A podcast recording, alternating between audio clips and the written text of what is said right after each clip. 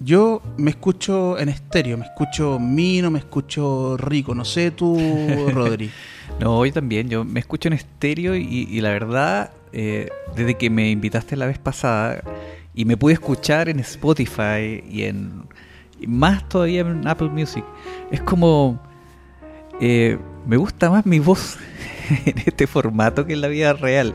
Probablemente cuando uno se escucha los audios de WhatsApp, de hecho yo creo que hay momentos en la vida donde esas primeras veces te, calan hondo y yo creo que una de esas primeras veces fue la primera vez que escuché mi voz. Y era como, en mi cabeza no suena así. Eh, pero no, respondiendo a tu pregunta para no alargar más eh, el inicio de este retrobot, eh, sí, me escucho perfecto.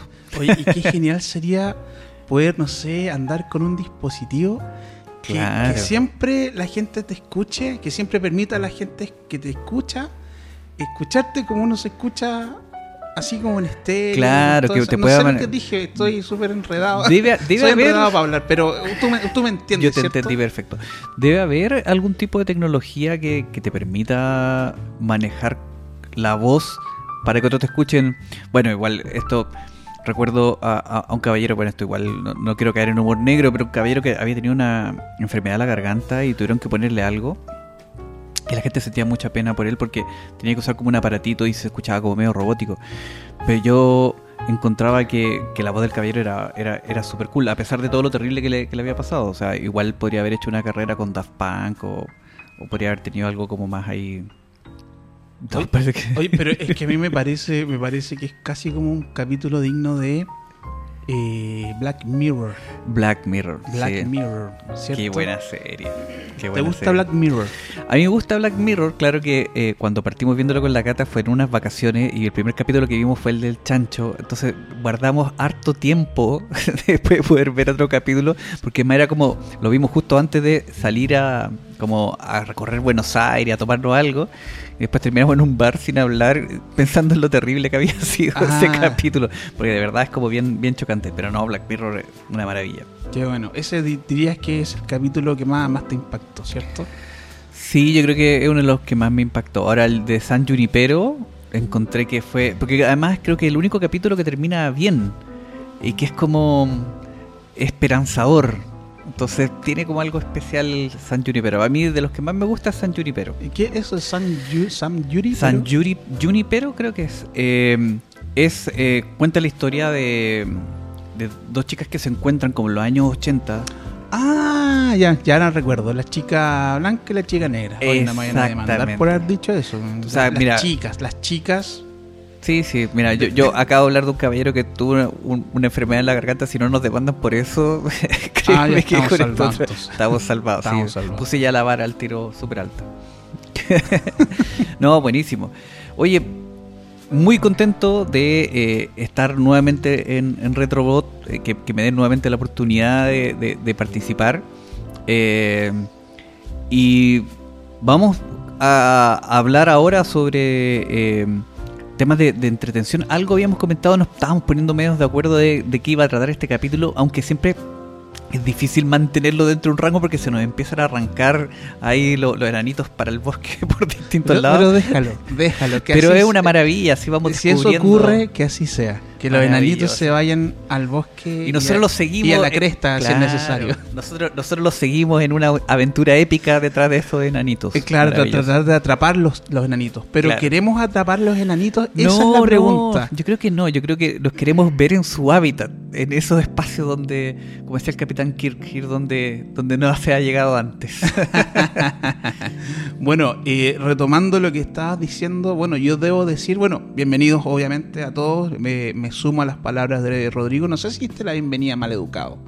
No, creo que no he dado la bienvenida. Es que yo no estoy tan acostumbrado. Este esta, es mi segunda vez. Cero iban dos, chavo. Cero iban dos. Nunca entendía cuando salía con esa forma de medir. claro, sí, cero iban dos. Cero iban dos, cero, que, dos que. Bueno, yo sé dos veces que el chavo metió las patas, pero eso cero. ¿Ese cero qué?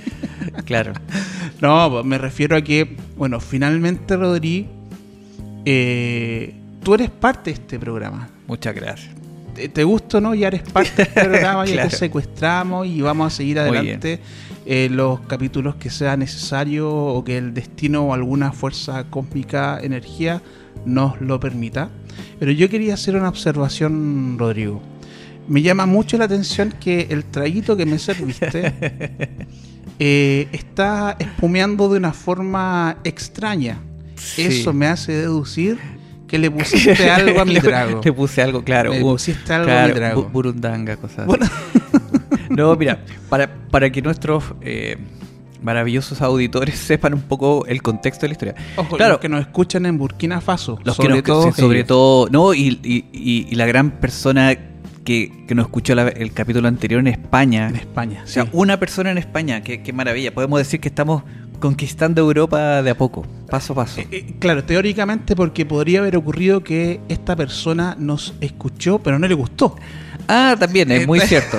Bueno, le pedimos disculpas a esta persona en España si no cumplimos sus expectativas. Claro, trataremos de hacerlo mejor. Trataremos de hacerlo mejor, sí, nos iremos esforzando ahí capítulo a capítulo. Pero esforzando en qué si nosotros no estamos haciendo un show, no somos humoristas, nada.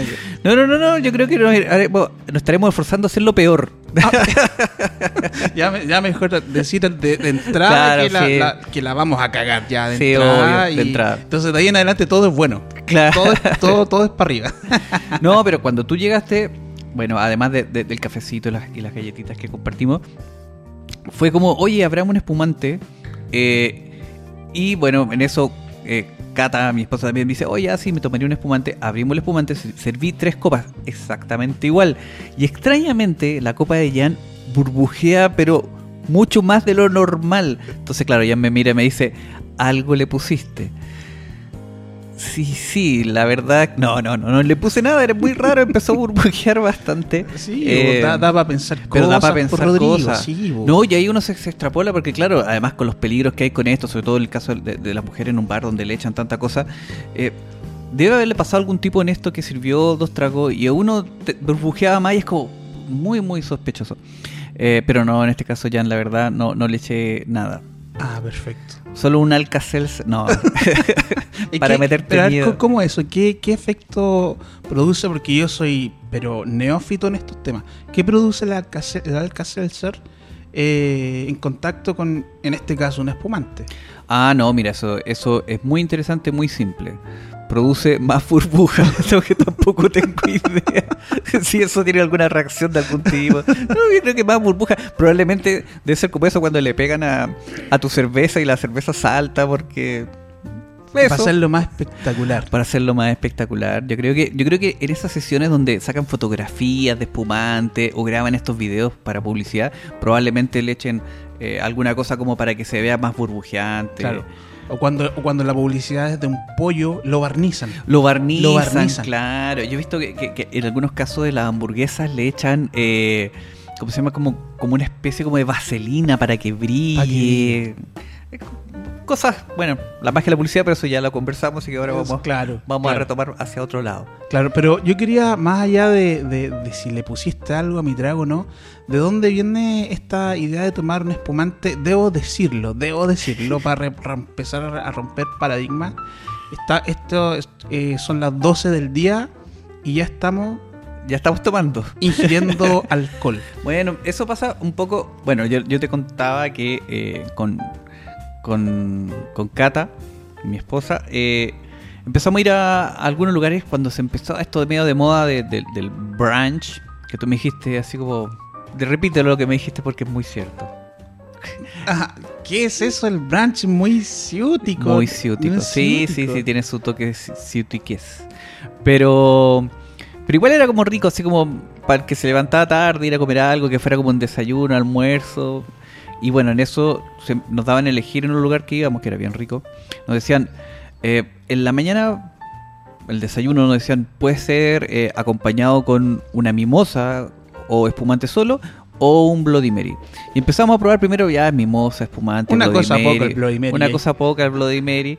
Y, y, la verdad es que nos gustó harto y así fue como llegamos a volvernos alcohólicos con Catalina.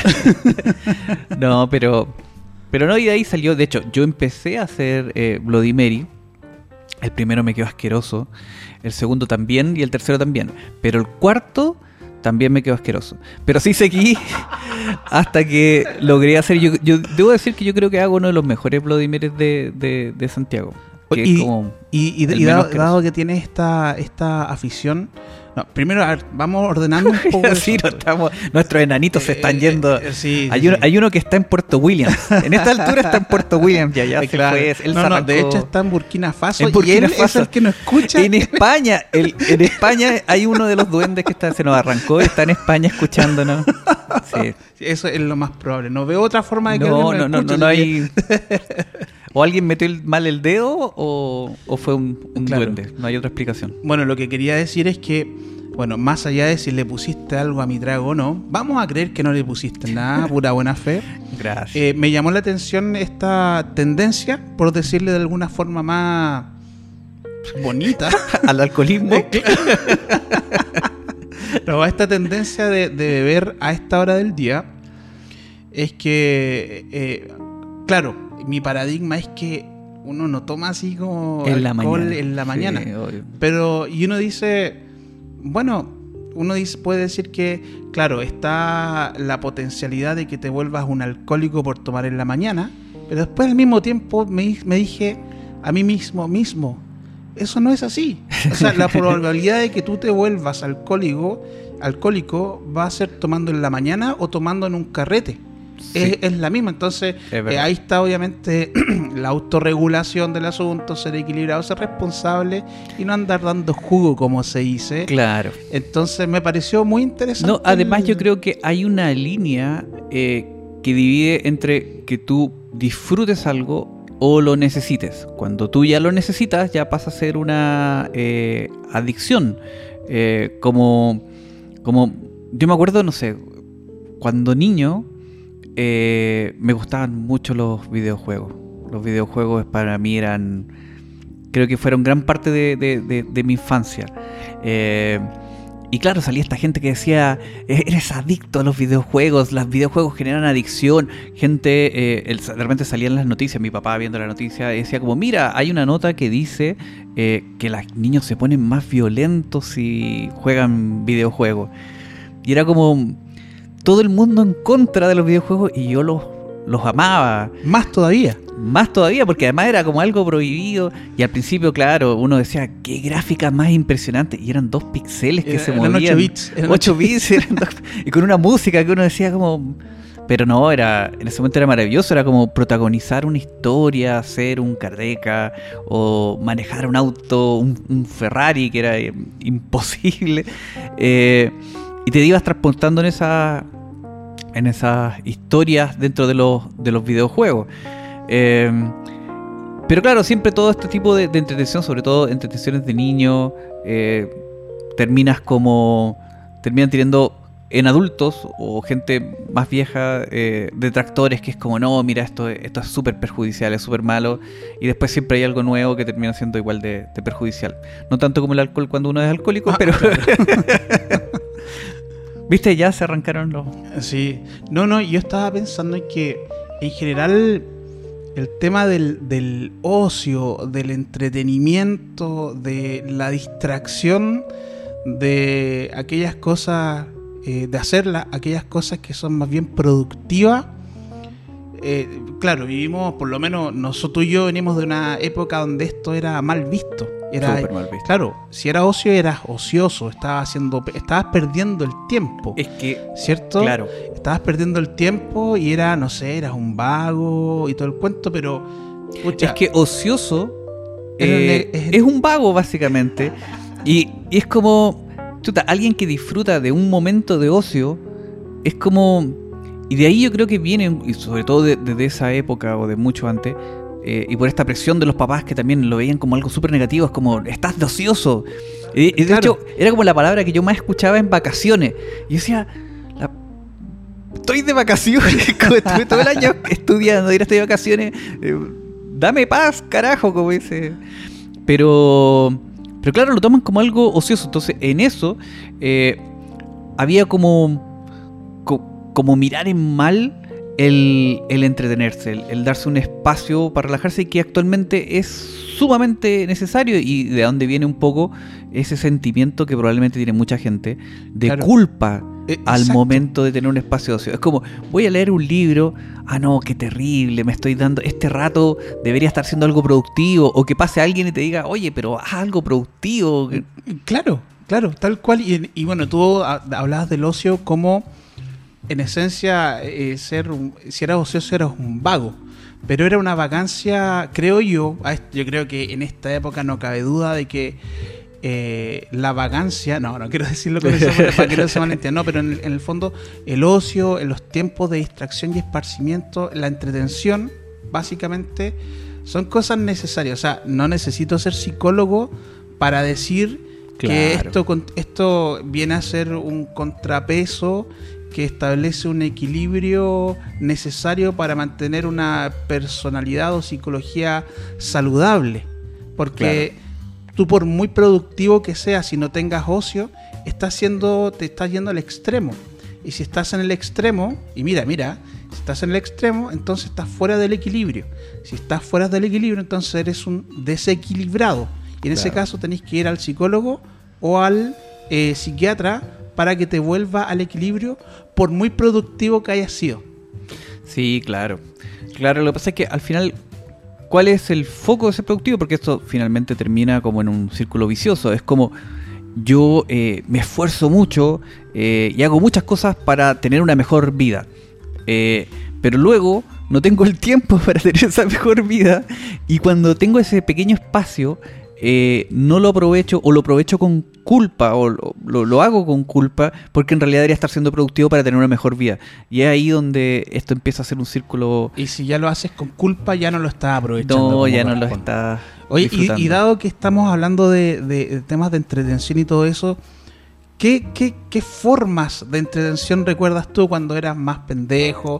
Siempre estamos hablando de entre los 80, 90 y eso. Claro, claro, porque además esto se llama Retrobot, tiene algo que ver con... Bueno, que no es ni tan retro, tan retro ni, tan, bot. Perfecto. Eh, Mira cómo ya asumiste el no, ya, eres parte, eh, eres parte del programa, el eslogan está en tu ADN. ¿eh? Ya soy parte, está en mi ADN. sí, mira, bueno, una era este tema de, los videojuegos. Creo que los videojuegos para mí fueron, fueron muy importantes. Eh, tenía mi, grupo de amigos porque además eh, todo este tipo de entretención, hubo una época, sobre todo en los 80, en que eh, la entretención estaba fuera de tu casa. Entonces, todas las oportunidades de entretención estaban fuera de tu casa. Entonces, ¿qué pasaba cuando uno estaba mucho tiempo dentro de la casa? Empezaba a decirle a mamá, mamá, estoy aburrido y la mamá te da ese mismo discurso siempre es como, bueno, desabúrrete, cuéntate los pelos. Habían un montón de frases que te respondían, pero la entretención estaba fuera de la casa. Era como, si estabas castigado, no podías salir. No podías salir, claro. Entonces, en eso, eh, la entretención era, obviamente, juntarte con tu amigo, eh, jugar a la pelota, aunque yo era muy malo para... Yo decir, siempre fui muy malo para el fútbol. Me gustaba ver a la gente jugar fútbol, me gustaba participar, pero por lo general yo era el último que elegían, si es que me elegían. De hecho, era como pijama de novia, o sea, yo entraba y me sacaban al tiro, por, me, cambiaban por alguien más. Eh, siempre fui muy malo. Pero eh, el juntarme con, mi amigo, eh, el, de repente salir en bicicleta, salir a hacer distintos tipos de juegos, como me tocó vivir en distintas partes de Chile, eh, viví también eh, jugar distintas cosas. Cuando viví en Punta Arenas era muy de, de, moda en esa época jugar tombol, que era como una especie entre béisbol. Y era como sí, y era como raro. Y yo cuando llegué la primera vez, como quiero jugar, pero me tuvieron que explicar la, las reglas. Eh, y uno como tenía esa dinámica. Y dentro de eso, los videojuegos también eran un, una entretención fuera de la casa porque en esa época eh, era súper impensado tener un videojuego adentro de la casa. Ibas, al arcade. ibas al ah, arcade, claro. Ibas ahí a, jugar con tus amigos. Y claro, en un comienzo metíamos, eh, no sé, una ficha y perdíamos al tiro, otra ficha y perdíamos al tiro, hasta que nos empezábamos a hacer buenos. Y yo creo que ahí nosotros, con, en esa época, incluso siendo chicos, con, con mi amigo decíamos, oye, pero que heavy como los videojuegos te ayudan a plantearte soluciones en base a algo porque vas transformándote en, eh, en, un mejor jugador en la medida que, vas viendo más o menos cómo es eh, el proceso del juego. Y en eso, cuando ya nos hacíamos súper buenos, con una sola ficha durábamos mucho rato y el dueño nos iba y nos desenchufaba y nos echaba, nos decía, no, váyanse, porque en realidad estábamos acaparando una máquina durante mucho rato. Y eso, y eso se traducía también en que habías llegado a un nivel de ocio tal que podías o sea, para haber llegado a ser máster y poner porque era todo un logro poner tu nombre que además no ni siquiera tu nombre al principio eran tus puras iniciales. Poner tus iniciales como número uno es como soy el más grande de toda esta comarca soy el mejor en, este juego. Eh, y claro eso ameritaba a hartas horas de ocio. Entonces claro ¿qué te decían en la casa? Ya te fuiste a los videojuegos, callejero, y todo ese tipo de cosas. Pero llegó un momento en que esos juegos, me acuerdo la primera vez que fui a la casa de, un compañero que además es típico, e, ese compañero que, que de curso que, que su papá era o era marino mercante o eh, en esa época no era muy común, era divorciado y le iba bien, entonces es como que su culpa de, no ah. tenerlo lo, lo, lo, compensaba con regalos caros. Probablemente vamos a abrir algunas heridas en este programa, obviamente. vamos a tener ahora no, ahora es, más, ahora, ahora es más común, ahora, ahora sale más barato el psicólogo que, comprarle esos regalos tan caros. Eh, pero claro, y, y voy y tenía eh, el Atari 800 XL y con los juegos y con las cosas, que además te lo vendían como el tema de tu hijo va a aprender a programar. Este cabrón nunca aprendió a programar nada. Y el Atari tampoco programaba ninguna No, nada, nada. Ah, podrías haber aprendido era, era, la fantasía. Era la fantasía de que tenías un, computador personal en tu casa, pero en realidad la cosa eran los juegos. Claro. Y ya ahí cambiaba esta dinámica de ir a los, al, a los arcade, ir a los videojuegos eh, a ir a la casa de Pepito porque tiene, bueno, un juego así increíble, que eran más malos que los juegos de, del arque, pero uno iba igual porque, claro, además la mamá te daba oncecita y ya no tenía que gastar eh, las fichas, claro, había que pelear. Era, era un buen negocio. Era un buen negocio. Para tu planificación financiera de la niñez. De la niñez era súper bueno. ¿Tú, tú no sabes la cantidad de chocolates que, que uno se podía comprar con, con las fichas. Y ahora eres un diabético de mierda. Y ahora sí, y alcohólico. eso no hay que olvidar. Sí, eso no hay que olvidar. vamos sumando cosas. Claro, pero yo recuerdo, disculpa, disculpa, Rodrigo, como a modo de paréntesis, que, claro, en esa época el escenario de juego era la calle. Convengamos la calle, el pasaje, la plaza, el parque, la cancha de baby fútbol, etcétera. Y por otro lado, eh, el tema de los videojuegos, los juegos electrónicos en el fondo, igual eran como un poco exclusivos de cierto amigo que tenía la plata. Exactamente. porque no todos teníamos la plata. No todos. O sea, yo llegué, me acuerdo, la primera vez que fui a donde este compañero que tenía este Atari 800 XL, llegando a mi papá, y le dije, papá, ya sé lo que quiero para Navidad. Quiero un Atari.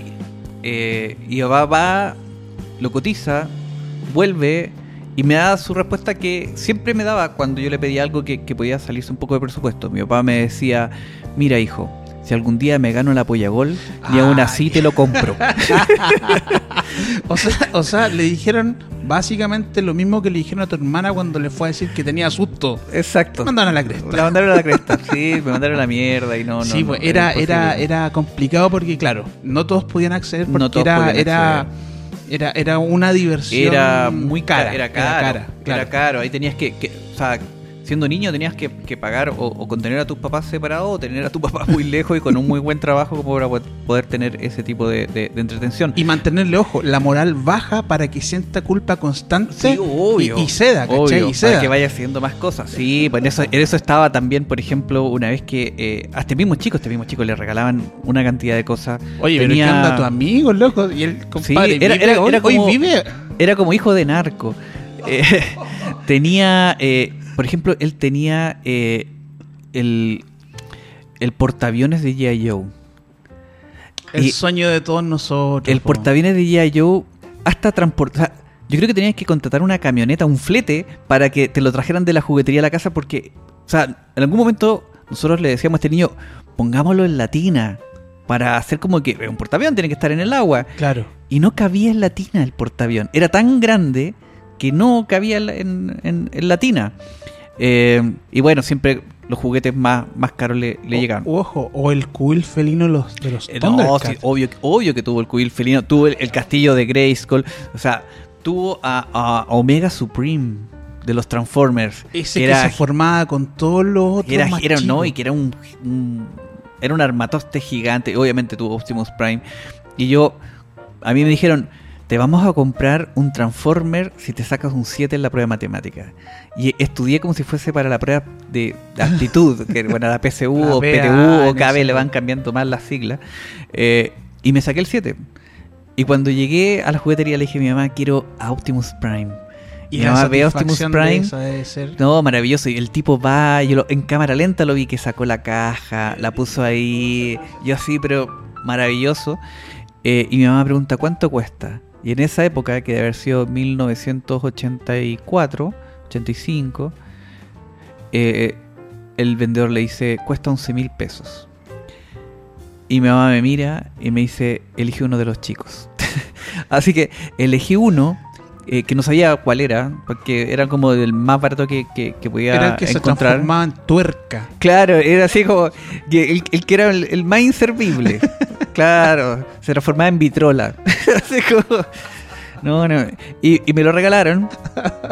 Y eh, en algún momento, en la serie de los Transformers, apareció en pantalla y yo así como cuando ese meme de, de, Leonardo DiCaprio que está como apuntando la pantalla, así mismo estuve yo, así como, ah, mira, ese es, ese es mi juguete.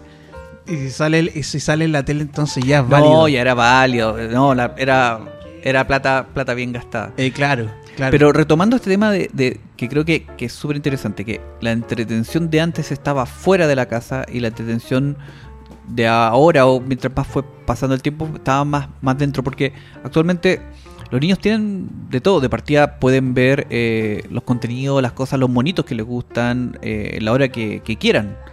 Sin embargo, eh, antes teníamos que esperar la hora específica para que lo dieran. Entonces, la única razón por la cual nosotros cuando chicos queríamos entrar a la casa es porque en la tele iban a dar algo. Entonces, la única entretención interna era la tele y en su época era la cadena nacional de todos los niños, que era Pipiripado, donde daban los mejores monitos que, el Festival de los Robots. El Festival de los Robots, Centella Justiciero. Yo veía eh, eh, Candy Candy. Candy Candy. Sí, yo veía Candy Candy. yo, lo reconozco. Yo, también la veía. no dudo de nada, de nada de, mí. Tengo todo claro en mi vida y veía Candy Candy. Yo también veía Candy eh, de chico me gustaba harto. De hecho, yo creo que estaba secretamente enamorado de, Candy, lo cual era un peligro. Bueno, yo eh, tengo mi discusión ah, con, mi esposa con respecto a, Candy. No lo voy a decir tal cual lo digo. Siempre. Porque está la esposa al lado, hay que decirlo. porque está mi esposa al lado. Aquí vienen a ver. Estamos hablando de otra Candy. De, otra, Candy. claro. Eh, bueno. Yo, soy esposa. Quiero decir que. quiero decir que el final de Candy, el final de Candy que nosotros vimos, no es el final real de Candy. Es un tremendo tema. Me está rompiendo el paradigma. Es, ¿qué vi yo entonces? cierto, es muy, muy, muy cierto. Ya, entonces en, un capítulo tenemos que tener a la cata acá para que. No, obviamente. No, y que termine de... destruir toda nuestra niñez. nuestra niñez. Sí, mira, yo tengo dos teorías. Bueno, vamos a hablar un poco de las dos cosas con Candy, pero pasa que eh, yo le decía a, a Cata que eh, Candy tenía eh, sus feromonas envenenadas, por decirlo de una forma bastante elegante. Porque chico que, que se enganchaba con ella, moría. Era como. Oh, no, ya O sea, que. El príncipe de la colina. Es como, oh, es que me gusta este chico, pum, se muere, se cae el caballo o algo así le pasó, no recuerdo muy bien. Pero. Anthony. Anthony. Anthony. Anthony. Anthony. Y Anthony se muere. Y después de Anthony, estaban estos tres amigos que primero eran oh, súper amigos. Eh, ahí la Candy la tenía súper en la friendzone a estos tres amigos, que era uno era aviador, este otro... Albert, que era el de la No, no, no, Terry Albert. Ah. Albert era el abuelo, perdón, el abuelo, el tío de Anthony. Ah, yo pensé que quería con Albert. También quería con Albert, si le gustaban también más maduritos. Eh, pero la cosa es que cada uno que el tipo que llegaba decía, me gusta Candy, se moría. Hoy no había reparado en eso. Ese es, un tema. Y la otra, lo que dice eh, que es muy cierto, eh, en el final de Candy, eh, el final nunca logró llegar a tiempo para poder ser exhibido al pipiripao. Entonces, y esto confesado por Roberto Nicolini, lo que hicieron fueron, tomaron pedazos de otros capítulos y lo que había logrado llegar, porque creo que no llegó la historia completa, no sé cómo fue el tema, pero armaron como la historia completa con lo que le llegó más otros pedazos. Entonces, lo que la mayoría de la gente en Chile conoce es que eh, el Candy se queda con Albert porque finalmente Albert era el príncipe de la colina. ¿ya? El tema es que eh, no era así. Eh, o por lo menos fue lo que nosotros pudimos ver años después, que cuando en YouTube está el capítulo final y Terry le manda una carta y cuando se junta con Albert sabe que es el príncipe de la colina, pero Albert la ve ella como una niña y Candy tampoco lo pesca mucho y, después le llega esta carta a la colina de Pony donde le dice te estoy esperando en el tren y finalmente se van en el tren porque además eh, esta niña que era como media inválida, que es la que estaba con Terry, le dice anda y persigue a tu amor verdadero, no sé qué cosa. Y ahí se va y tiene un final bastante más feliz que el que, que logramos ver nosotros cuando niños. O sea, básicamente. Nos engañaron. Nuestra vida es un montaje. Es un montaje. Es un montaje. Bueno, yo creo que tenemos que seguir con el tema de los monos. Porque no, no, me dejaste mal. Me dejaste mal. Sí. Y. No, dale, proceda, proceda. No, es que, no, ya, eh, ya, ya, ya, me arruinaste la niñez. No, o sea, hay, hay cosas peores. hay cosas peores. Yo creo que en esa época, eh, que además era para nosotros súper positivo y tal vez probablemente para nuestros psicólogos súper negativo, pero eh, no había mucha esta cosa como tan del cuidado de lo que los niños veían en la tele. O sea, tú veías un dibujo animado y veías a un niño en la tele, ah, está viendo dibujo animado, para niños, infantil. Para niños que lo vean. dibujo animado es infantil, por, naturaleza. por naturaleza. Y en eso fue que tuvimos la, la, oportunidad de poder ver, por ejemplo, a, a su, super, agente Cobra. que era como cuando uno lo veía, era como. ¿Qué le está haciendo a esa niña? no, no, y probablemente ese ese, ese anime, porque un anime, sí, claro. haya sido la iniciación Sí, sí. ¿Cachai? Sí, o, en las artes amatorias de muchos. De muchos. O sea, o por lo menos que te ahí te diera un poco de curiosidad, porque además esta chica que, que, había que bañarla con agua caliente para que se le viera el tatuaje y poder sacarle ahí la foto y después entre los tres tenía este, este mapa. Eh, y así con un, con un montón de cosas, yo me acuerdo eh, haber seguido rigurosamente los capítulos de, de, de, Centella el Justiciero, que era maravilloso Centella el Justiciero y andaba en su moto eh, y tenía su novia y su amigo y bla, bla, bla. Y en el final de Centella el Justiciero, eh, el, enemigo de Centella, que era Garra de Satán, crea robots de su novia y de su amigo para engañarlo. Y Centella le dice, ah, creíste que me ibas a engañar, pero yo sé que son robots. Y fue y los, los se los pidió a todos. Y ojo, y, Centella peleaba bacán. Y peleaba bacán, Era, un, era, un, bacán. Era un bacán. el, dibujo del, del, el, trazo, el movimiento de los combos del corneta. No, era increíble. y ese lazo que tenía, y esa cosa de saltar en la moto, era ¿no? Centella era un bacán. Y Garra Satán le dice, mira, para serte súper honesto, en realidad a los que te piteaste fue a tu polola y a tus amigos de verdad, porque nunca saqué a los robots a circulación. Y en ese momento, obviamente, Centella, al saber la verdad, se vuelve medio loco, eh, va y con toda su furia ataca a Garrazatán, eh, lo mata, y cuando termina la serie, él va hacia el horizonte en su moto. Yo no dice, ah, mira, igual es un final triste porque mató a su amigo, va en su moto hasta el horizonte y se pierde. Eh, y no, llega hasta el horizonte, hasta un barranco y se suicida. Y ese es el final de Centella el Justiciero. Y uno cuando ve eso, queda así como ok, estoy viendo el a, mi superhéroe favorito japonés eh, suicidarse. Muy, muy, muy, bien. Creo que algo que le hizo muy bien a, mi infancia. Entonces los monos japoneses igual tenían esta cosa. O por ejemplo, eh, Sam el rey del judo. Que Sam el rey del judo, sí, sí. Su papá lo había matado, un, lo asesinó un, un tipo. Bueno, algo lo asesinó en una pelea que era como un maestro de judo y se enfrentó a alguien más. Y lo único que él pudo rescatar es que su papá tenía como el, el ojo de, de, su, atacante. Y en eso eh, se aventura a buscar a, para, para, vengarse del asesino de su papá con la única pista que tenía y era que eh, el que había atacado a su papá era un tuerto. Entonces, anda por todo Japón sacándole cresta y media a tuerto que pillaba. menos mal que Santiago Pavlovich nunca fue a Japón como para encontrarse con, Sam. Pero era increíble, hasta un tigre.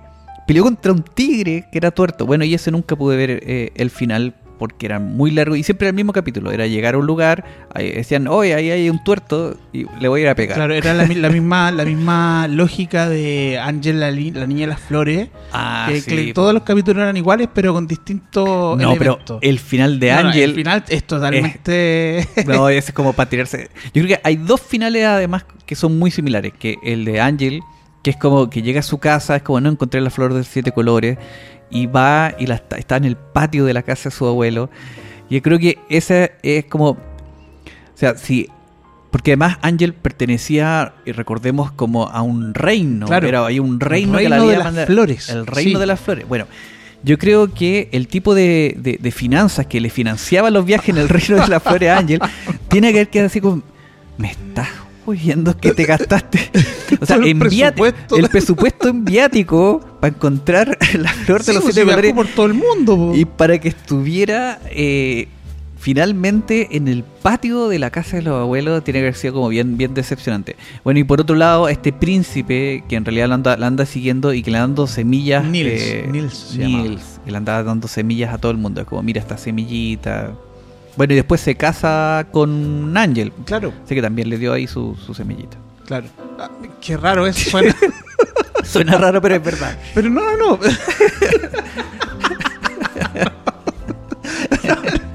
es que quizá. Porque igual, bueno, eh, eh, Ángel en general, claro, es una metáfora, yo creo, de que, que para poder crecer, en el fondo, desarrollarte adquirir sabiduría tienes que salir del mundo conocido. Del mundo conocido, de tu lecho, ¿cierto? tienes que, es, un viaje necesario que tienes Es como el viaje del, héroe, como el viaje del monomito, esta cosa de salir hacia lo desconocido. Claro. Y que además todos estos personajes lo tenían un poco. Claro, pues entonces cuando tú llegas a tu inicio, finalmente te das ahí está finalmente lo que ganaste en este caso la flor. Ahora, puede ser una analogía de eso, o de que cuando uno se le pierde algo y lo busca en todos lados, y después está donde, donde uno primero buscó. Claro, que sería que sería un condoro de aquí Ahora, que te probablemente el presupuesto. Por eso es mejor claro, por eso es mejor justificar la pérdida diciendo que andaba Ahora, si hubiesen contratado a la mamá de Ángel, probablemente Ángel hubiese dicho a su mamá, mamá, si es que no encuentro la flor de los siete colores, y le hubiera dicho, pero buscaste en el patio de tu abuelo. probablemente la mamá de Ángel hubiese... Eh, yo creo que hay como... Y pasa, eh, yo creo que hay como un superpoder que adquieren las mujeres cuando son mamás. Es como de un momento a otro logran encontrarlo todo. Yo creo que hay como una, una magia ahí de, saber dónde están ubicadas las cosas o, uno realmente es muy tonto. Pero cuando a ti te mandaban a buscarla no encontrabas una mierda. ¿Dónde está? Anda a buscarme, ponte tú los zapatos rojos. ¿Ya dónde están? Están al, lado de la cuestión esa amarilla que está debajo de esa otra cuestión del coso ese. Claro. Y, llegaba y con todo menos yo, me acuerdo, yo me acuerdo haber me he quedado minutos mirando. Es como está el coso amarillo, zapatos rojos al lado y miraba y miraba y miraba y miraba y cuando solo cuando estaba muy muy seguro eh, iba a decir el mío no están. Pero con la seguridad de que era no están. Y la respuesta siempre era una apuesta. ¿Qué pasa si yo voy y los encuentro? Porque no era como, ah, voy a ir yo entonces a buscarlo porque tú no lo encontraste. No, era, ¿qué pasa si voy yo y no los encuentro? Y ahí uno dice, chuta, esto puede salir muy mal. Puede salir muy mal. Puede salir muy mal. Y dice, lo voy a ir a ver de nuevo. Y a ver de nuevo, no, definitivamente no están. Y ahí uno iba más seguro, mamá, no están. Ok, voy a ir yo. Va. Y agarra los zapatos rojos en el mismo. Y es como que en ese momento aparecieron, antes de eso no estaban. Y, te los muestra y te dice: ¿Y esto que son? ¿Caca de mono? No, ¿y hablo chino acá? ¿Hablo chino acá? Es como chuta. Entonces yo creo eso. Eh, y te tildan de mala voluntad. No, además, además. Pero, pero yo creo que es un tema mágico. Yo creo que tenía un amigo en la universidad que decía que eh, las mujeres cuando se transformaban en madre les llegaba una carta y esa carta para invitarlas a una cofradía secreta donde solo ellas podían entrar. Claro. Eh, y, eh, y, ahí les daban un montón de, herramientas y poderes mágicos que eh, los papás nunca, nunca, nunca van a tener. Salvo que yo decir que yo siempre he sido alguien con muy malos reflejos, pero cuando uno se vuelve papá, yo creo que ah, tus reflejos ahí también afloran, afloran sí, sí. Uno, yo, yo, yo, he salvado de varios, así como que las veo así como en cámara lenta, ir por el aire a punto de caer arriba de una mesa de vidrio y es como ¡chum! y los agarro. Así que no, hay, hay algo ahí. Después uno hace el gesto ahí de Spider-Man a ver si tiene poder y no, no. pero, claro, bueno, yo no soy papá, no cacho eso. Eh, pero debe ser, claro, como desarrollar un.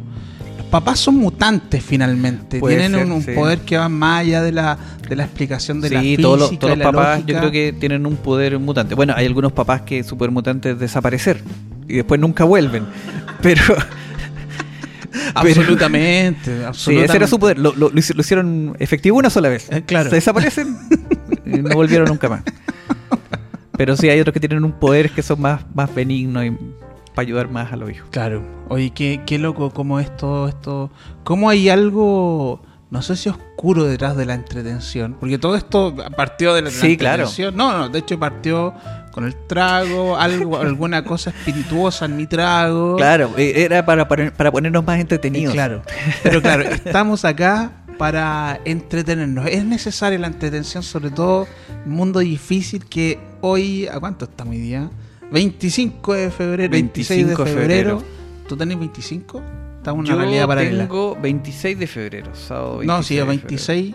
Estamos viviendo en el mundo un momento difícil en general. Claro. Pero no quiero entrar en eso porque yo creo que hay que ser responsables en eso. Y, no estamos acá para deprimir a nadie. No, yo creo que, por eso digo, creo que eh, esto mismo que estamos hablando, siento que, que es importante.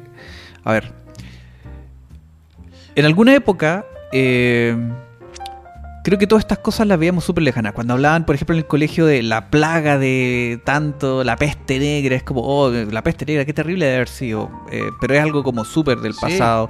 Eh, o hablaban de, no sé, las guerras, las tremendas guerras, la segunda, primera guerra mundial, segunda guerra mundial, también súper, súper alejado. Entonces siempre vimos las cosas con un velo y con, de hecho, con una postura que es como quien ve eh, un desastre, pero lo ve súper, súper alejado.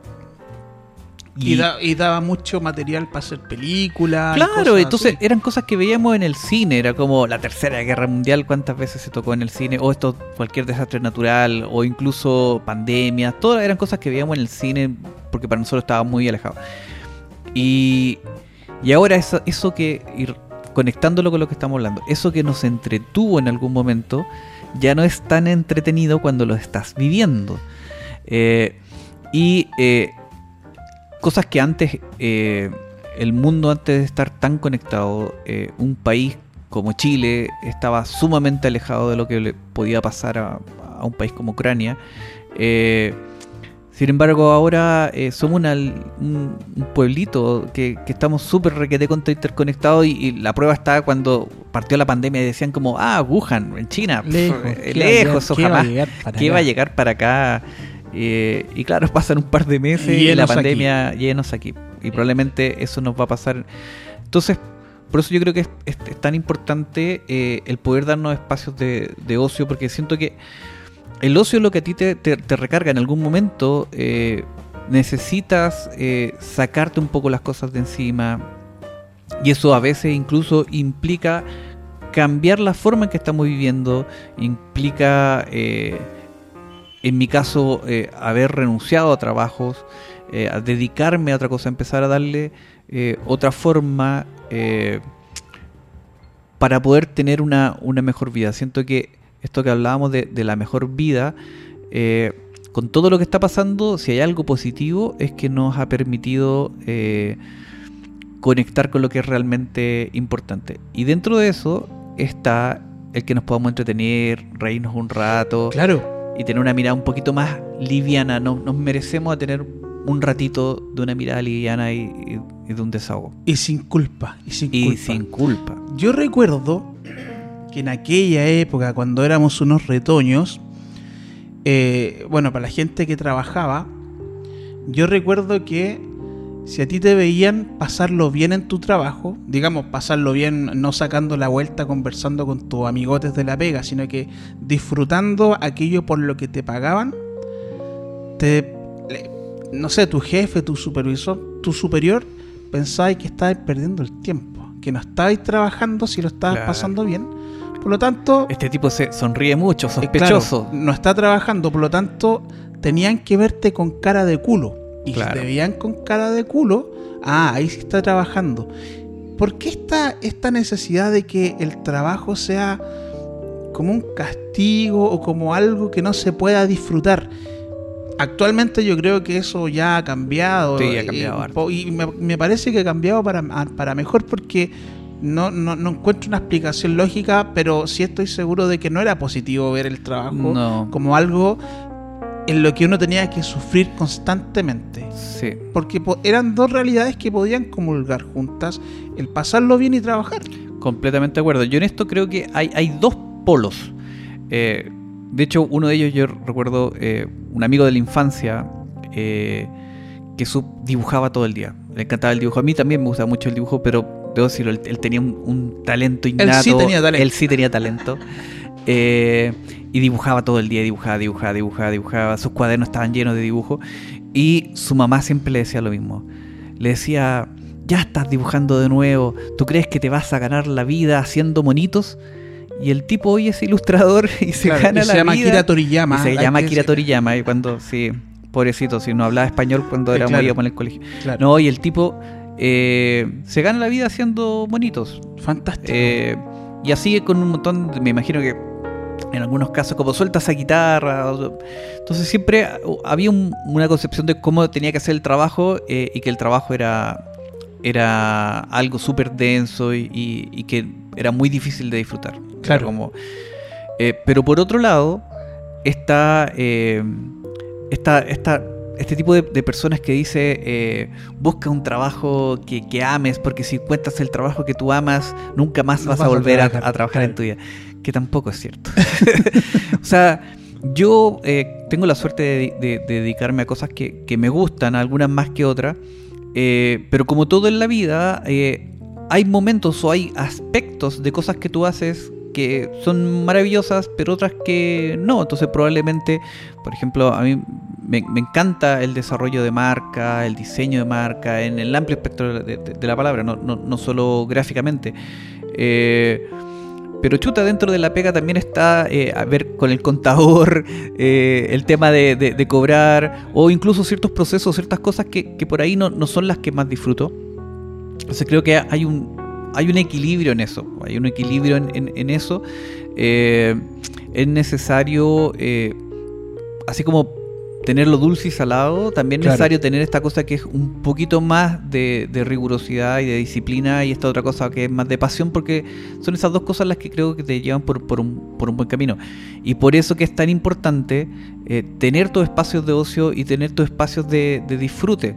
Eh, porque eh, puedes tener incluso esos espacios de disfrute, puede ser un trabajo como también puede ser un hobby, pueden estar dentro de eh, tus conversaciones con tus amigos, pueden haber, son distintos tipos de espacios que te van eh, enriqueciendo y te van descomprimiendo. O al final creo que lo más valioso que tenemos es aquello que podemos disfrutar en, conjunto.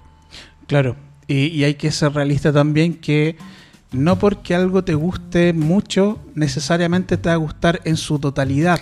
Exactamente. ¿Cierto? Van a haber, van a haber cosas que no te. A mí, como diseñador, no me gusta hacer páginas web, por ejemplo. Pero lo demás sí, sobre todo el diseño editorial. Pero, claro, a, eso me refiero con ser, con ser realista y tratar de eh, hacer las paces con esa otra parte que no te gusta. claro, obvio. Es como, yo te odio, y tú me odias. Pero hagamos que esto funcione. Hagamos que esto funcione. Hagamos que esto salga adelante. Claro. Oye, pero yendo como. Ya, así como ya a, a, ejemplos concretos de forma de diversión. Personalmente creo que puedo identificar eh, eh, juegos en el fondo de distinta naturaleza. Ponte tú aquellos que eh, requerían, ponte tú, de esfuerzo físico. Ah, claro. Ya sea, por ejemplo, exigencia física, mejor dicho. eh, la pinta, la escondía, que muchos salieron ahí como espías, después fueron espías después de eso, la escondía, em, no sé, por ejemplo, a ver, había un juego que yo jugaba con mis amigos, es que, ojo, eh, eh, se daba que en esa época los juegos de niños y niñas estaban bien definidos y determinados. Ya, y esto, ojo, no es una cosa sexista ni nada de eso. Estoy simplemente constatando lo que había en ese momento sin hacer ningún juicio de valor. Era lo que había en mera observación. Y me acuerdo que, claro, las niñas jugaban ciertas cosas, pero los hombres jugábamos cosas como más violentas, éramos brutos, la verdad el hombre, el hombre en grupo, el hombre como género es bruto, hace tontería. Son chicos esa weá de golpearse el pecho, man, dude, ¿cachai? Y la chela, eso es muy de hombre, ¿cachai? Tontería. Había, y normalmente jugábamos juegos que involucraban como violencia y cosas así. Ponte tú el hoyito patá. Sí. El hoyito patá. Y había un juego que nunca supe cómo se llamaba, pero solo sé que había como una especie de, zona de zona de seguridad y estaban todos tus amigos, los otros participantes fuera de esa zona de seguridad. Y mm. tú tenías que ir a capturar a uno de esos amigos para que él pasara a la zona de seguridad y él después tuviera la labor de ir a capturar a los otros. Con la particularidad que tenía que ir diciendo sol. Sol. ¿Qué decía? ¿Sol? Sol. Así se llamaba, sol. Sí, lo que pasa es que nunca nunca terminabas de decir, o cuando para cuando podías decir la L. Ahí, terminaba ahí, significaba... significaba que te agarraran. O sea, el tema es que en esta zona de seguridad era el único espacio donde no te podían agarrar a patadas. Exacto. Si salías de ese espacio, te podían agarrar a patadas siempre y cuando no estuvieras diciendo sol. Claro. Entonces tú para atrapar a alguien tenías que ir corriendo y gritando al mismo tiempo sol, pero como no era sol, sol, sol, sino que era una sola vez, Exacto. era sol. Y quedó como so. Y quedó como so. so. Entonces, claro, la agarrabas y si se te acababa el aire y dejabas de decir sol, te podían agarrar, te perseguían a ti y te podían agarrar a patadas hasta que. A patadas en el, en el trasero. Obviamente. Que decirlo. Y claro, y si atrapabas a uno, a ese le traspasabas en el fondo la maldición. La maldición y tenía, que, volver. Eh, eso era, era, claro, brusco, eh, violento, pero nos gustaba esa ¿Qué le íbamos a hacer? sí, pues de hecho, yo creo que el sol era como una variante violenta de los países. Porque los países era con, una pelota y siempre esas pelotas que era que por más que le quisieras pegar fuerte a alguien, era imposible porque eran muy blanditas. Claro.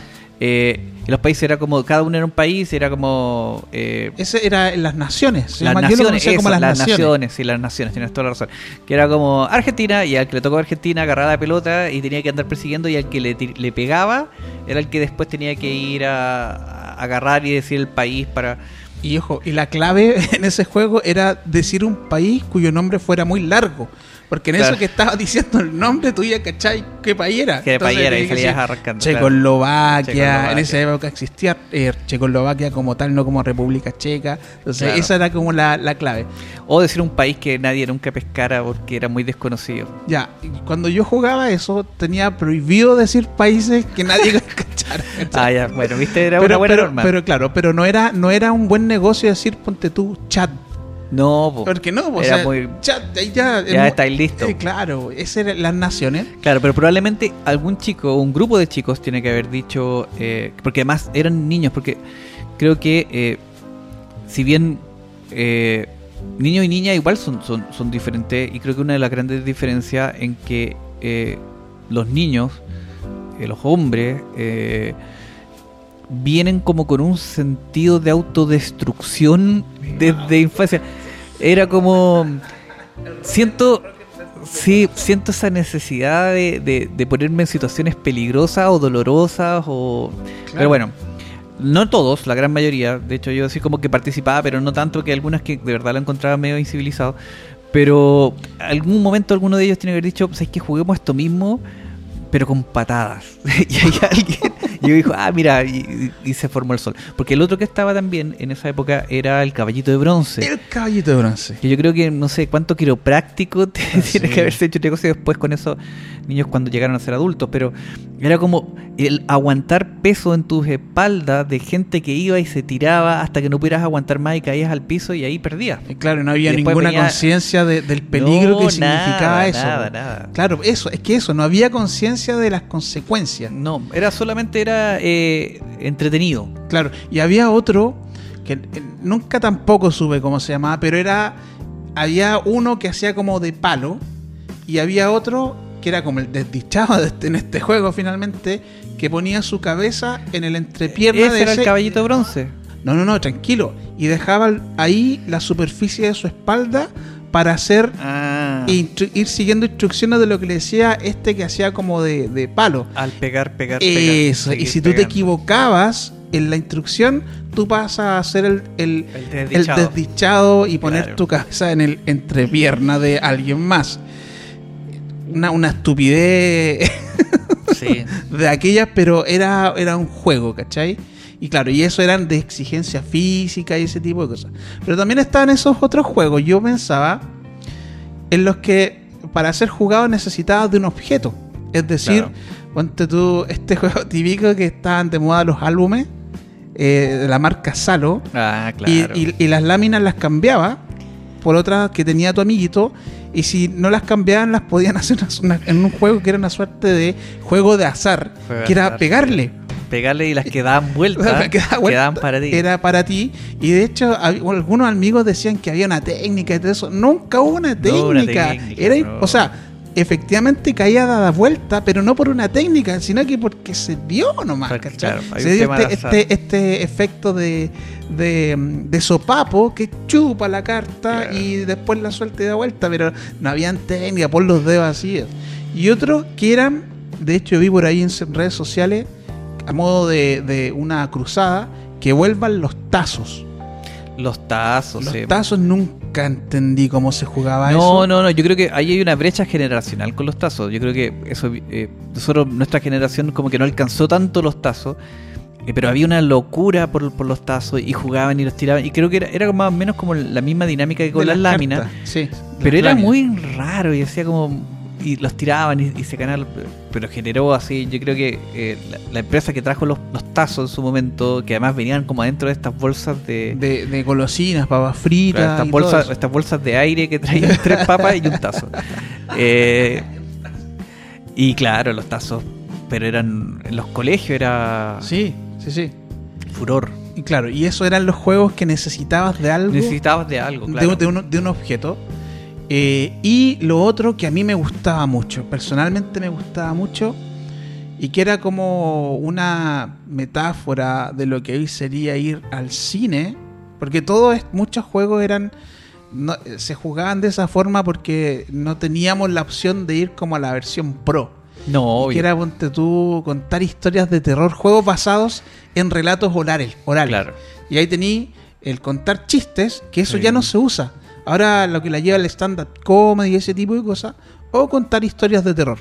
Entonces pasaba que día viernes te juntáis con los cabros, igual temprano, y te salían, oye, ¿sabéis que en la casa de la esquina penan? Sí.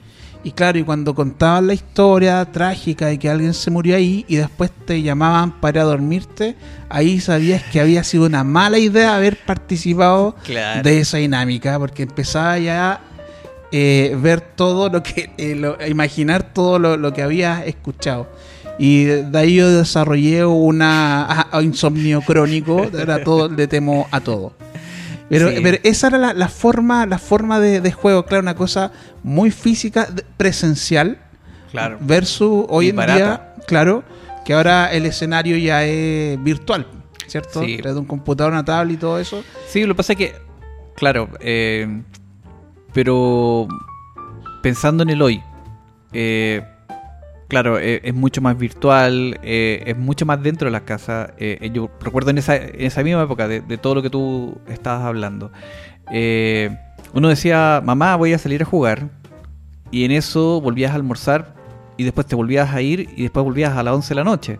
Entonces era algo como, tú andabas en la calle y yo creo que los papás en ningún momento decían, oye, a mi hijo se lo pueden raptar o se puede... No, era como, ok, sal, cervatillo al bosque y ojalá que vuelvas. Eh, ahora es impensado que un papá, o sea, yo pienso, no sé, mi hijo es como, ah, ok, voy a ir a papá, voy a ir a jugar a 8 o 9 años, voy a ir a jugar 5 cuadras más allá, es como, no, no, no, no, ¿dónde vas? ¿En la casa de dónde vas a estar? Y uno eh, tiende a ser como más, más aprensivo porque, porque hay mucho más peligro y por ende eh, las entretenciones, sobre todo de los niños, empezaron a ser mucho más dentro de la casa. Pero cosas que sí son positivas, que de repente, no sé, mi hija me dice, oye, estoy jugando un juego eh, y eh, estoy jugando con eh, una niña de Colombia.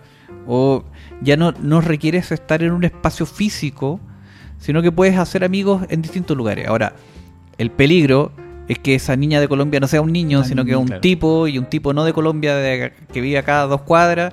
Entonces, por eso que, tiene una responsabilidad mayor de estar revisando y ver que efectivamente con quién está jugando en una niña, pero o, un niño, pero eh, pero sí permite eh, abrir un poco las fronteras de, de, los espacios de, de juego. Eh, y en eso los colegios que bueno que ahora se, vuelven a abrir, aunque creo que todavía es complejo con, con la pandemia, pero van cumpliendo esa, esa labor de, seguir manteniendo espacios de sociabilidad de, los niños. Pero en nuestro caso yo recuerdo, no sé, haberme perdido, o sea, haberme ido y después no haber sabido cómo volver a la casa después en algún momento. A ver cómo, cómo eso, a ver, a ver, a ver, ¿qué, qué, te pasó? a ver. yo vivía eh, en una villa de, de marinos, porque mi papá era marino, eh, de hecho, viví en varias villas de Marino, en, varios lados. Me tocó vivir en Talcahuano un tiempo, viví en Punta Arena, viví en, varios lados, pero donde más viví fue la quinta región. Y eh, en esta villa de, Marino, que parecía como un fuerte, porque adentro, bueno, y todos los niños eran marinos, era muy, muy, muy. O sea, no los niños eran marinos, los papás eran hijos de, de marinos. Eh, pero en esta villa, fuera de ese espacio que era como este fuerte, así como con, guardia y con gente, porque claro, todo esto en época de dictadura además, em, cuando salías de eso era cuando, como cuando uno dice todo esto era campo, ahí efectivamente todo era campo. Entonces con mi amigo nuestra gracia era como burlar a los guardias y irnos de ahí a explorar, porque estábamos en toda esta onda de, de ir a explorar y teníamos como un club de exploradores y todo el asunto. Eh, y ahí caminábamos y caminábamos y caminábamos y caminábamos. Ahora, ahora yo veo la cantidad de, espacio que recorríamos porque eh, hay más carreteras por ahí. Eh, en esa época yo creo que de haber llegado casi hasta, la zona como un poquito antes de, de, del Orozco, de la villa ahí de, de, la Virgen de los Vázquez, un poquito antes. Y claro, en eso íbamos trazando así como y marcando nuestro camino. Pero a veces no funcionaba. Entonces, de vuelta caminabas y caminabas y caminabas y caminabas y no, eh, y no llegabas.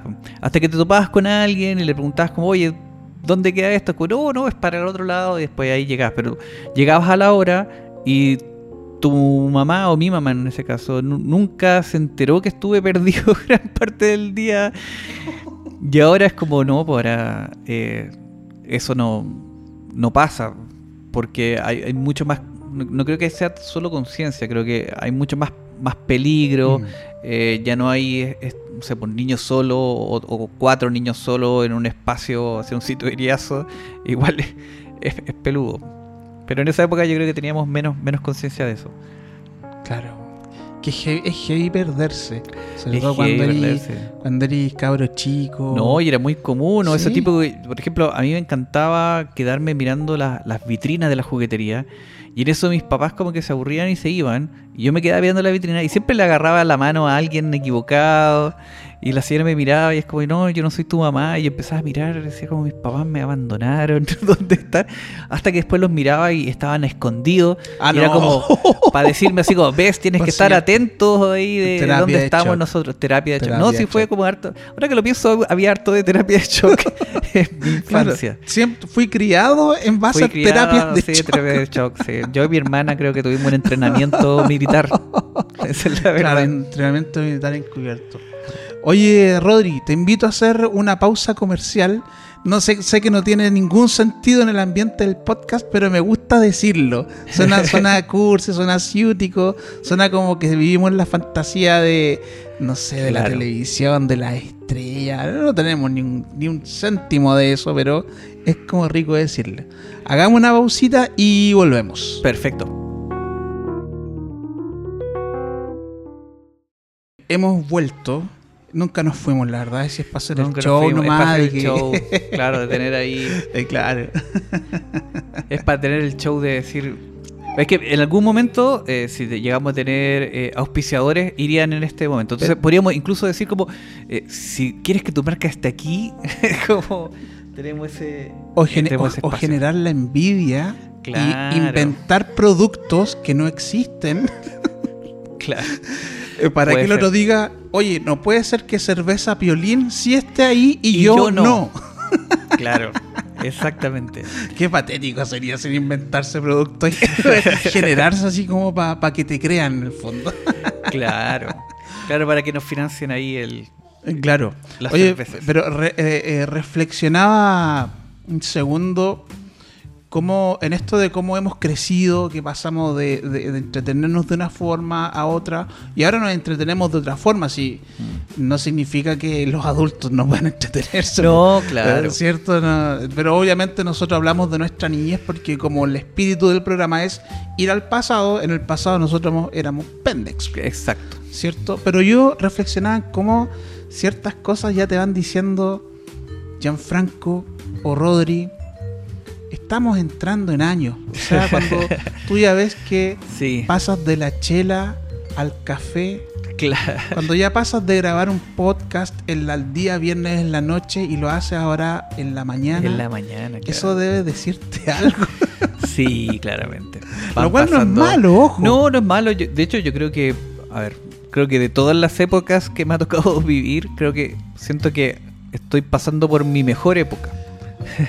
creo que las cosas son un poco más, más calmadas. Y en eso eh, uno ya mira como eh, lo retro, mira como los años anteriores, como, como aprendizaje o como, cosas eh, más simpáticas. Claro. Yo creo que tiene ese, ese, ese gran valor. Porque claro, antes cuando lo estaba ahí viviendo era, no, no era tan, tan, tan simpático tal vez. pero sí, yo creo que nos permite poder ir dándole una vuelta y, revisitar ciertos eh, hechos o cosas que, vivíamos o, cómo vivíamos lo, eh, cuando éramos cuando éramos niños, cuando éramos adolescentes, sobre todo ahora en este tema, por ejemplo, del, de la entretención. Eh, cómo cada vez son mientras más íbamos creciendo eran más preciados esos, momentos de detención o como en algún momento cosas que, anhelábamos después cuando tú creces ya no son tan tan importantes como lo que tú dices con, respecto a, salir en algún momento me recuerdo en mi adolescencia eh, querer ir a fiesta y tener que pedirle permiso a mis papás y que me dieran permiso y me daban permiso hasta una hora y siempre era como poca poco permiso era como no mira eh, tienes que estar aquí a las 11. Y sí, pero papá, son las 10 y media. Bueno, después no, después no me digas que no te di permiso. Eh, pero claro, y después uno decía como, chuta, cuando viva solo voy a carretear y nadie me va a decir nada.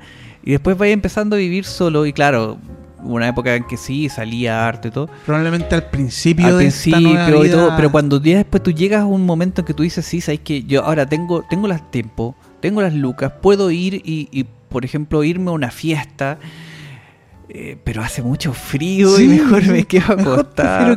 viendo mejor me quedo viendo una película, claro. Sí. Sí, pues ahí pasas con esta cosa que de, la junta del, del, carrete desenfrenado, después a junta de carrete en casa, a después ya decir como, oye, ya, juntémonos a, hacer algo para comer. Y, empieza a hacer como algo vamos a comer, cuando hay un panorama ir a comer a algún lado. Vamos a comer a este restaurante o vamos a comer tal cosa. Eh, claro, ahí te vas dando cuenta que, que los años van pasando. ¿Te sienta la vejez? ¿Sabéis qué? Yo estoy súper. O sea, suena como, como que fuera un viejo que está hecho mierda, pero ojo, no, no, es así. Yo, yo, no es así. Yo lo estoy viendo acá y tiene. Es un tipo que parece George Clooney con barba, ¿cachai? Esa onda, no. No es que sea un viejo de mierda. No, no, yo, mira, yo no, yo sé que no soy un viejo eh, que, está hecho mierda. Otra cosa es viejo verde, pero no es tu caso sí, tampoco. No, no, no es mi caso tampoco. Puede ser que esté hecho mierda, pero viejo no. Ah. pero ¿qué es peor? Puede ser. Eh, pero no, a, veces uno está hecho mierda por dentro. Mira, en eso tengo como. Tengo un. Yo recuerdo. Solo como porque me acordé. Eh, pero cuando. Cuando era niño. Eh, bueno, mi papá pasaba navegando y todo. Y eh, mi vecina. El papá de mi vecina eh, también era marino, pero él no, está, no, estaba en un barco, entonces él, él, sí llegaba todos los días a la casa y, tenía como más contacto con su familia. Entonces, eh, una vez me invita, porque me dice, oye, voy a ir con mi hija, vamos a ir a ver un campeonato de karate. Yo nunca había visto un campeonato de karate y claro, en mi mente estaba Sam el rey del judo, debe ser lo mismo, quiero ir a ver a, a los karatecas volando por los aires y tirándose. Y resulta que fuimos en Valparaíso al Fortín Prat creo que Bueno, bueno, fuimos al paraíso eh, y fuimos a este campeonato de, karate. Eh, y yo empiezo a ver que era súper distinto a los dibujos animados. Pues no era esta cosa así como tan cool, sino que de verdad se daban con todo. Entonces, recuerdo que le pregunto al papá de esta niña, eh, yo tenía como cuatro años, y le pregunto, le digo, ¿cómo lo hacen para pegarse y no llorar? Porque para mí era. Si yo me agarraba a combos con un niño, probablemente me iba a doler y me iba a poner a llorar. Y no entendía cómo ellos podían pegarse y no llorar. Y él, que yo no sé qué cosa habrá estado pasando en su vida en ese momento, pero él me mira, guarda silencio un rato y dice: Los karatecas, al igual que los hombres, a veces lloran por dentro. ¡Wow! ¡Wow! Es una frase que nunca se me, se me olvidó. ¿Y eso explicaría entonces esto de que estás hecho mierda por dentro? Estoy hecho mierda por dentro. No, no, pero yo creo que ahora estoy, estoy, creo que claro, la vida me hizo mierda por dentro. Probablemente algunos tragos que no debía tomar, algunas combinaciones que no eran muy buenas. Eh, claro. pero, pero no, no, no. Eh, yo tengo como eh, tengo como buenos planes muy alcanzables para la, para la vejez. Creo que eh, el darme cuenta que la vida ha ido cambiando tanto y que es, esas metas de, de, tener cosas, en realidad ya, eh, por ejemplo, no sé, tener actualmente comprar un departamento, una casa, eh, es prácticamente cosa de millonarios, ya los precios subieron tanto, que uno empieza como a soltar ese tipo de cosas y, ese, ese temor que uno decía, hoy cuando sea viejo, ¿dónde irá a vivir? Creo que se termina transformando en un valor, en una oportunidad. Es como, ¿sabes que de viejo tal vez pueda vivir en cualquier lado? Eh, en la calle, debajo un puente, no, pero en cualquier lado, en cualquier lugar. Eh, y en eso...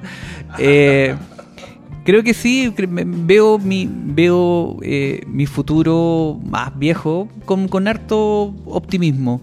Eh, y creo que he vivido hartas cosas buenas en la juventud. Eh, y creo que, que, mi mayor sueño, en algún momento mi mayor sueño era profesionalmente ser súper destacado. O en algún momento fue crear una agencia o una empresa que le vaya increíble.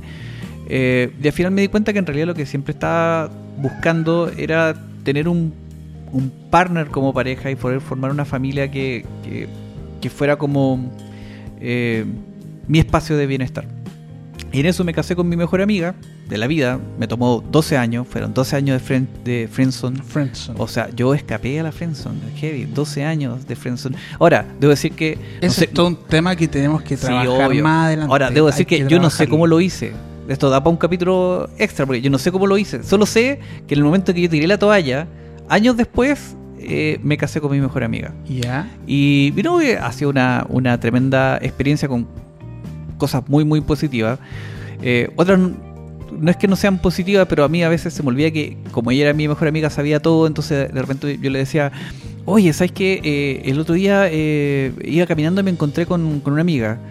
Y me dice, ah, sí, esa chica que te, agarraste en una fiesta, el tal. Y es como, de veras que le conté. es como, claro, sabe, sabe todo. Eh, pero ya tenemos esta, esta pequeña, entonces siento que, que mientras más viejo sea, me voy a preocupar más de, ir disfrutando. Y mm. creo que menos de este círculo justamente que estábamos hablando de tener que esforzarse al máximo para tener una buena vida. Creo que lo que he podido darme cuenta es que tal vez eh, una buena vida es mucho más simple de lo que cuando uno era más joven creía que, tenía mm. que ser. Mira, en mi caso, yo un día cualquiera yacía saliendo de la ducha, desnudo obviamente, y me miraba al espejo. Tenía sus kilos de más que son evidentes, su ponchera y delatora y le digo a mi señora, me sienta bien esta etapa de mi vida. y, creo, creo entender lo que, lo que tú dices porque, claro, eh, dentro como del, paradigma de estar bien, digamos, no, cabe el hecho de tener una ponchera, de tener una papada, de tener canas, por ejemplo. Pero honestamente, debo decir, y creo que interpretando tus palabras, podemos decir que los 40 son la flor de la vida. Sí, además que, ojo, tener 40 ahora no es lo mismo que eh, haber tenido 40 en los 80. Claro. O en los 90. O sea, convengamos que tenía a, un. Eh, ¿Cómo se llama este Alberto Plaza Internacional? Eh, que además es super con los terremotos. Siempre se me olvida el nombre. Arjona. Ah. bueno, Tenías a Arjona cantándole a una mujer diciéndole, señora de las cuatro décadas. Señora, señora de las cuatro décadas. Ahora, una mujer de 40 años no, no es necesariamente con ese estereotipo de, señora. Porque claro, antes a los 40 tuve, no sé, una, tu profe que tenía 40 y era como la vieja de matemática. La vieja castellano. Eh, y había como un estilo de, decir como, ya, pasaste los 30 y a los 40 tenéis que ser recatada, tenéis que tener... Y ahora actualmente no, y lo pasaba lo mismo con, los hombres. Entonces, eh, creo que estamos viviendo una buena época para tener 40. Porque en otras épocas pasadas, otras décadas pasadas, tener 40 sí ya era como, hoy te estáis acercando a... De hecho, no sé, gente de 50 años que se ve súper joven. Y creo que, volviendo como el tema original, eh, tiene que ver con esto de mantener de partida un equilibrio, pero también tener este espacio como más de, de, ocio, que vivir la vida más que dejar que la vida te consuma. Claro, tal cual. Sí. ¿Viste? En, en Red Robot también entregamos eh, conversaciones profundas. no es solo memorabilia. Claro. Entonces, desde. Podemos decir entonces que desde la flor de nuestra vida. Desde la flor de nuestra vida. Nos despedimos, entonces hasta un próximo capítulo de Retrobot. ¿Lo pasaste bien, Rodri? Lo pasé muy bien. Eh, y creo que hay tanto tema que se van a venir capítulos igual de buenos que este. Y visto desde la mirada de dos viejotes orgullosos. Sí, claro. No, no, o sea, es que es un tema porque uno dice, uno quisiera siempre vivir en la juventud, o sea, no en la juventud, sino que en la en la juventud, sí, sí, la juventud, en la adolescencia, pero yo recuerdo que todo era un drama. Está ahí con el tema de las hormonas eh, alocadas, todo te afectaba, todo era como pensar en el futuro, pero todo era como un drama, ¿cachai? Mm. Pero ahora uno, uno como que el, tema de la libertad, de la independencia, ya quería hacer cosas más pausadas, ya quería disfrutar de otras formas. No, y, y además tienes avances que te permiten a los no sé, actualmente gente de 70 años que, que tenga mejor salud, mejores expectativas de vida y que hayan cosas que le faciliten su vida. Además que en este como paradigma que tú dices, eh, la juventud es un tema de, tiempo. Por ejemplo, siempre pongo este, este ejemplo, pero eh, yo, mis papás son de Quilpué, eh, Quilpué está al lado de Villa Alemana, y Villa Alemana tiene un letrero, cuando dice bienvenido a Villa Alemana, dice la ciudad de la eterna juventud. Tú vas a Villa Alemana y son todos viejos. Todos viejos. Hasta los jóvenes son viejos. Eh, un saludo para la gente de Villa Alemana, que yo creo que debe estar muy contenta de escucharme diciéndole que son viejos. Pero es verdad, hay muchos viejos en Villa Alemana. Y en algún momento dándole vuelta a ese letrero de la ciudad de la eterna juventud, es que tal vez estos son los jóvenes que viven eternamente, eh, pero envejeciendo. Entonces, también... La edad es un estado mental. La edad es un estado mental. No estoy descubriendo la rueda. Sí, exacto. Pero la juventud apesta. no sé si apesta, pero, pero al ser un estado mental, bueno, yo creo que sí, creo que la edad es un estado mental hasta que tenemos demencia senil. Claro. Excelente. Ya. No divaguemos más. Hay que llamar a los enanitos que vuelvan a la casa. Todos los enanitos volviendo, volviendo a la casa. Así que eso, pues nos despedimos. Nos despedimos. Rodri, como siempre ha sido un placer. Eh, Igual, como siempre, como que ha sido toda la vida. Como siempre, toda la vida, claro. Nuestro capítulo 105. No, estos dos capítulos han sido muy buenos y no puedo esperar para el tercero. Nos vemos. Chao, chao. Que estén muy bien. Cuídense.